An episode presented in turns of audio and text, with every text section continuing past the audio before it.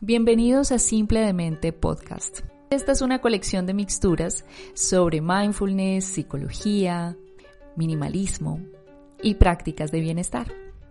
Bienvenidos a mi podcast. Recuerda que puedes seguirme en redes sociales como arroba smindful y en mi página web smindful.com. En el episodio de hoy vengo preguntándome si estaremos normalizando el estrés. El estrés. ¿Quién hoy en día no sabe qué es? ¿Quién no lo ha sentido? ¿Quién no se ha desesperado al sentirlo? ¿Quién no le ha dicho a los amigos, a la familia, a todo el mundo, estoy súper estresado? ¿Qué estrés? Y creo que cada vez más personas saben que el estrés es un tema que afecta a la salud, pero también nos parece que es común, que es un estado o respuesta típica que sentimos habitualmente y así se va convirtiendo en algo normalizado. Como cuando las personas tienen continuamente dolores de cabeza y los normalizan. ¿Qué es lo que suelen hacer? Pues toman una pastilla, un analgésico un día y al siguiente vuelven a tener dolor de cabeza y vuelven a tomarse una pastilla y al siguiente nuevamente.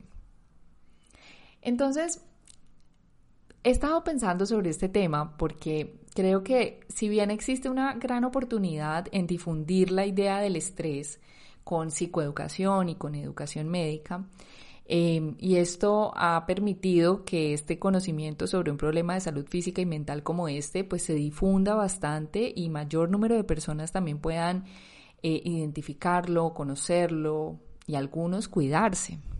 Efectivamente, eh, soy partidaria de la promoción de la salud en este sentido. Pero por otro lado, creo que es innegable que al empezarse a normalizar como un malestar de nuestro tiempo, básicamente, como si no pudiéramos pensar el día a día sin pensar la palabra estrés, y todos la mencionamos en nuestro discurso coloquial, em, y además no le vemos tampoco una solución desde lo institucional o lo social, eh, el estrés laboral, el estrés continúa. Y entonces así pienso que también el problema del estrés empieza a caer en una cierta insensibilización, en donde nos parece casi que una condición ante la que tenemos que resignarnos, porque ya hace parte de la vida, como un estado normal y natural que puede existir en nuestro día a día. Entonces, incluso piénsenlo comparándolo con la pandemia, porque para mí el estrés es una pandemia mundial eh, que de verdad está presente en todos. Y lo podemos comparar con el COVID-19. Si alguien te dice que tiene COVID, pues de alguna manera te vas a alarmar, vas a sugerirle que se cuide mucho, que se, que se quede en casa, que trate de buscar ayuda médica, seguir recomendaciones al pie de la letra. Pero si alguien te dice que tiene estrés, pues le dirás que tú también. Le añadirás alguna frase de apoyo moral, de resistencia y nada más. Entonces, en un estudio llamado Educación en Salud Mental para los Trastornos de la Ansiedad, cómo las percepciones de la gravedad de los síntomas pueden relacionarse con el reconocimiento de la angustia psicológica. Este estudio es de la Universidad de Massachusetts. Se resalta que mejorar la alfabetización en salud mental es una consideración importante cuando se promueve la búsqueda de tratamiento oportuno y eficaz para los trastornos psicológicos. Mi sensación es que si bien promovemos esta eh, alfabetización en salud mental, no estoy tan segura que todas las personas hayan entendido la gravedad o por lo menos hayan podido comprender eh, el funcionamiento más profundo de una, un sistema eh, como el estrés. El bajo reconocimiento obviamente es una barrera para el tratamiento y esto es muy grave. Por ejemplo, los trastornos de ansiedad, que son la clase más extendida de trastornos psicológicos, pues, que cuestan a los Estados Unidos más de 42 mil millones al año y yo creo que ya la suma va mucho más elevada que esta estadística. Eh, entonces vemos que hay como una omnipresencia real de trastornos, por ejemplo, de ansiedad, que también está muy ligado al estrés y que puede subestimarse debido en parte a la normalización. ¿Y a qué nos referimos con la normalización? Bueno, a un proceso a través del cual las personas perciben los síntomas como menos problemáticos, eh, en un intento de comprender los síntomas en el contexto de los eventos de la vida. Normalizar los síntomas de ansiedad puede ser reconfortante, incluso, ya que ayuda a las personas a darse cuenta de que sus experiencias están dentro del rango natural de las emociones que experimentan los demás y son biológicamente tal vez adaptativas. ¿sí? Eh, Además, incluso la, normalizar la ansiedad ha sido un enfoque terapéutico productivo, no lo podemos negar, porque ha sido poder abrirle a las personas la mirada de que la ansiedad puede tener un sentido, de que hay que buscar qué te quiere decir esta emoción en tu vida y de que todos la podemos eh, vivir y experimentar, lo cual ayuda a no crecer ese estigma eh, ante ciertas eh, bueno, enfermedades de salud mental o situaciones de salud mental que bloquea tanto socialmente a las personas. Entonces, como enfoque terapéutico puede ser muy productivo. Sin embargo, si bien la normalización de las conductas de ansiedad puede tener efectos de mejora, también puede haber inconvenientes en contextos específicos y se puede terminar convirtiendo en una barrera para buscar ayuda. Yo creo que podemos quejarnos normalmente entre amigos y en nuestras charlas diarias muchísimo del estrés, pero cuántos realmente se comprometen con un cambio de vida o con unas decisiones conscientes o con una indagación profunda acerca de cuáles son las eh, situaciones que están disparando este estrés y cómo cambiar para dejar de sentirlo. Bueno, al menos dejar de sentirlo de manera crónica, porque efectivamente el sistema del estrés se dispara cuando tenemos retos, cuando sentimos algo como amenazante, cuando hay alguna presión externa y no vamos a negar que la vida tiene una cantidad de, de, retos externos y de presiones y estos van a seguir apareciendo. Entonces hay cierta respuesta natural, normal, sana de estrés, pero el problema es que realmente el estrés que vivimos hoy en día no es tan sano. En todo se nos está quedando como un estrés crónico que experimentamos todos los días, yendo al trabajo desde por la mañana, miles de presiones, exigencias y actividades diarias muchísimas, eh, trabajo a veces hasta tarde. Entonces, todos eh, vamos viviendo una sociedad muy acelerada que nos implica sentir estrés constantemente. Entonces esa capacidad de reconocer la angustia como digna de tratamiento, la ansiedad o el estrés o los síntomas como dignos de tratamiento, es parte de un concepto más amplio conocido como alfabetización en salud mental o instrucción en salud mental que es ese conocimiento y creencias sobre los trastornos mentales que ayudan a su reconocimiento, manejo o prevención. Entonces se ha visto que una alfabetización deficiente en salud mental pues se asocia con retrasos o con que las personas no busquen el tratamiento en el momento oportuno. Y tales retrasos se han relacionado obviamente con un peor resultado una vez finalizado cualquier tratamiento. De hecho, con mucha dificultad también para realizar los tratamientos. No es lo mismo recibir en nuestros consultorios psicológicos o o de diferentes ramas de la salud mental, recibir a personas que están en unos niveles todavía manejables de ansiedad, de depresión o de estrés, a recibir a alguien que ya ha dejado que esto tome una inercia en su vida de mucho tiempo, eh, porque como que se acostumbró a vivir así o porque no le gusta vivir así, pero así se quedó procrastinando la búsqueda de ayuda y pues sus síntomas van a ser mucho más severos y va a ser más difícil. Entonces, eh, de aquí que el tema de tratar, eh, pues el tema de la normalizar el estrés sea importante de revisar y de tomar conciencia de que en nuestras narrativas no reproduzcamos ideas nocivas al respecto. Pues es importante que las personas entiendan toda la complejidad del estrés, que si bien pues les parece usualmente muy amplio, como que todo puede ser un signo de estrés, y tal vez su impacto en la salud no se vea tan inmediato o grave, y esto precisamente también contribuye a esa normalización. Pero la verdad es que al, al normalizarlo, al hacerlo, solo estarás contribuyendo a que se genere un patrón de estrés crónico y una alta carga alostática en tu organismo. Y aquí quiero explicarles qué es la carga alostática. Y me voy a devolver un poco. Sabemos que el sistema de respuesta del estrés del cuerpo suele ser pues autolimitado. Una vez que ha pasado una amenaza percibida, digamos, no sé, eh, sí, tengo un factor estresor, algo que percibo como amenaza o algo que me está haciendo una exigencia muy alta y, activa mis niveles como hormonales para responder a ella, pues sabemos que de alguna manera el cuerpo vuelve y se regula y vuelve a la normalidad por un sistema de homeostasis. Es, digamos, eh, ese proceso que ese sí es natural o normal, un poco de estrés. A medida que bajan los niveles que son de estas hormonas que son eh, adrenalina, cortisol, la frecuencia cardíaca, la presión arterial también vuelven a niveles iniciales y otros sistemas reanudan actividades habituales. Sí. El problema no es como que haya este sistema en nuestro organismo, que es el estrés, que pues nos ha ayudado a sobrevivir para poder lidiar con las presiones o factores amenazantes.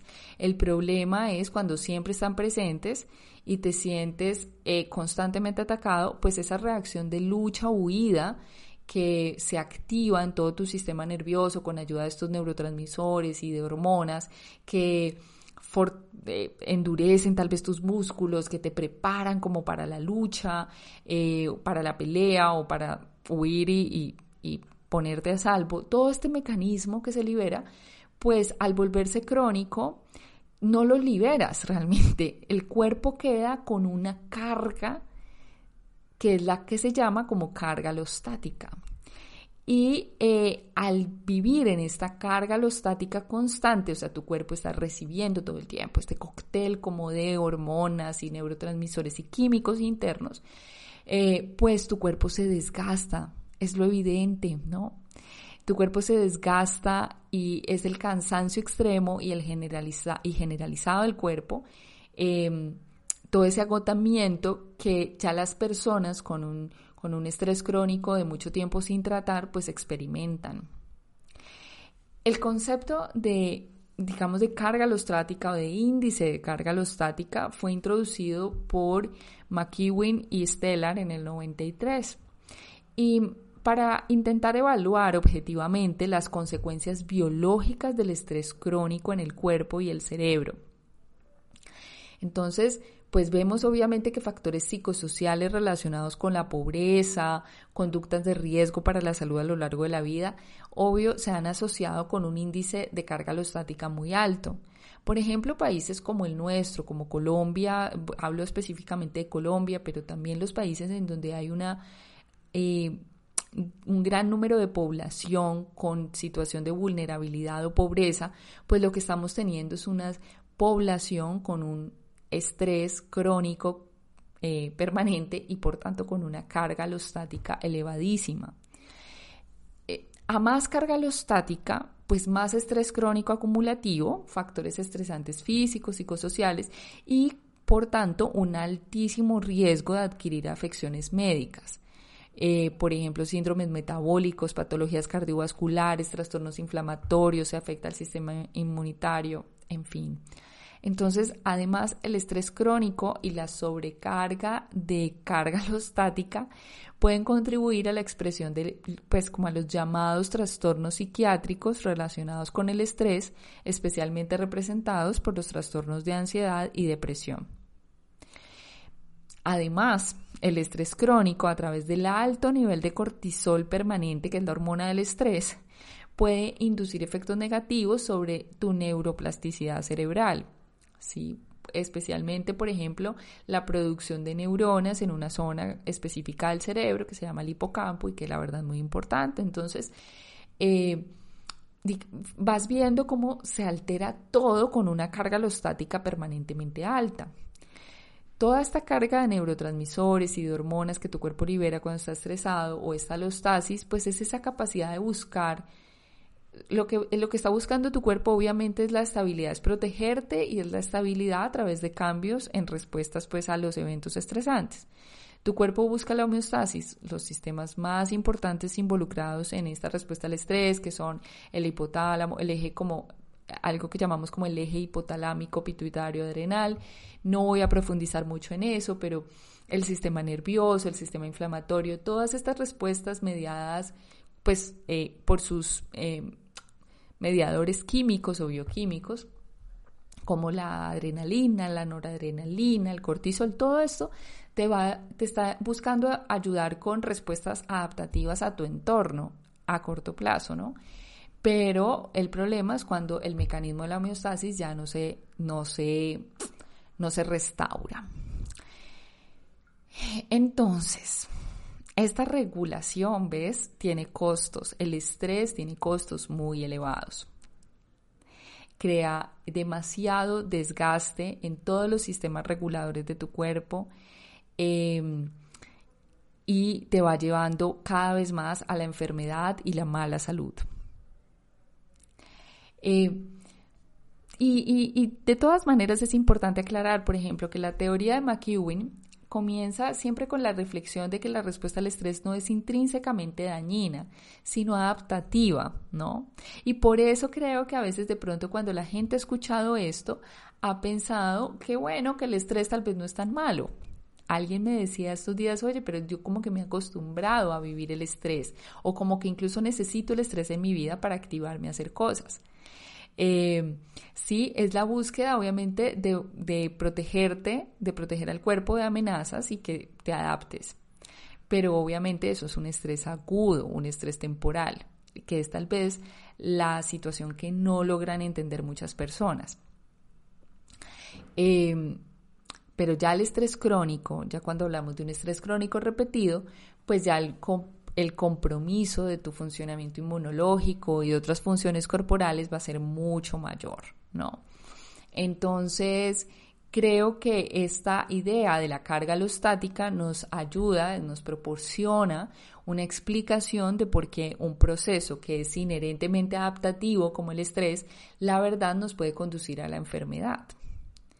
Eh, Y, es como utilizar un poco esta metáfora, ¿no? Como que los bomberos extinguen el fuego con agua, ¿sí? Excelente, pero demasiada agua pues daña los edificios, ¿sí? Entonces, eh, pues el, agua puede eliminar la amenaza inmediata de incendio, pero su uso excesivo compromete la eficiencia también del sistema. Eh, o genera pues costos acumulados. Entonces es, es esto mismo, llévalo a tu cuerpo. La respuesta al estrés, proporciona esa regulación homeostática necesaria, pero genera unos costos para los sistemas reguladores de tu cuerpo, que pueden perder su flexibilidad y su eficiencia con el tiempo. Entonces, si consideramos que estas relaciones de esos sistemas reguladores adaptativos eh, necesitan esa eficiencia, necesitan esa flexibilidad y por supuesto para ponérselos en términos sencillos también necesitan la pausa, así como después de, tu, de todo un día, eh, no sé, como si estuvieras empujando tu carro todo el día por la autopista en pendiente, necesitas parar y necesitas reponerte. Entonces, esto es lo que nos empieza a pasar hoy en día, que no hay el espacio, el tiempo, la curación para reponernos. Eh, entonces algo que se llama este índice de carga alostática es un marcador de riesgo biológico acumulativo de estrés crónico y describe todos estos efectos de múltiples situaciones clínicas que pueden acelerar la vulnerabilidad a enfermedades que van a reducir la resiliencia de tu cuerpo.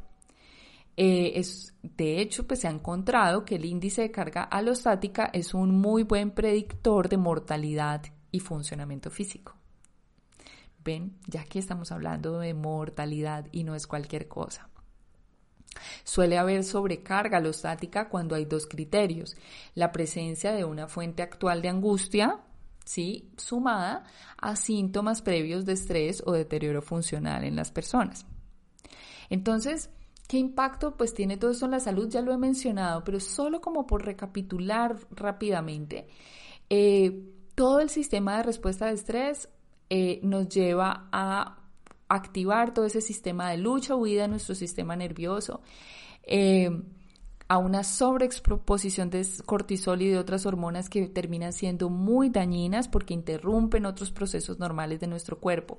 Y así vemos que se afecta al sistema musculoesquelético, respiratorio, cardiovascular, endocrino, eh, se afecta la glucosa, el, el sistema de azúcar en la sangre, el sistema inmunológico, gastrointestinal, afectando esófago, estómago, colon, el sistema nervioso, generando problemas de depresión, ansiedad, insomnia, también fallos de memoria y concentración crónicos, y el sistema reproductor femenino y masculino.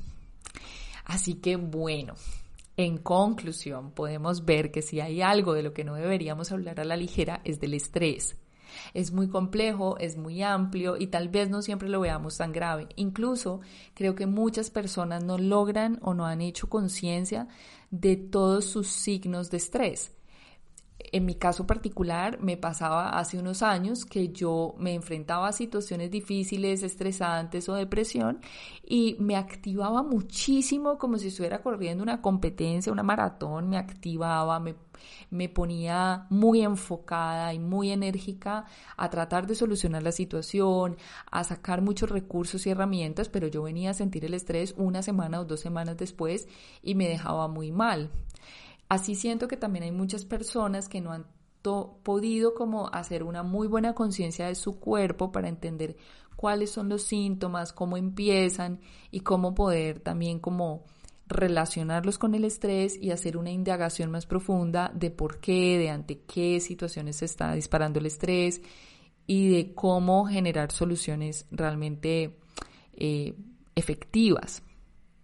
Entonces es muy importante aprender estas formas saludables de lidiar con los factores estresantes de nuestra vida.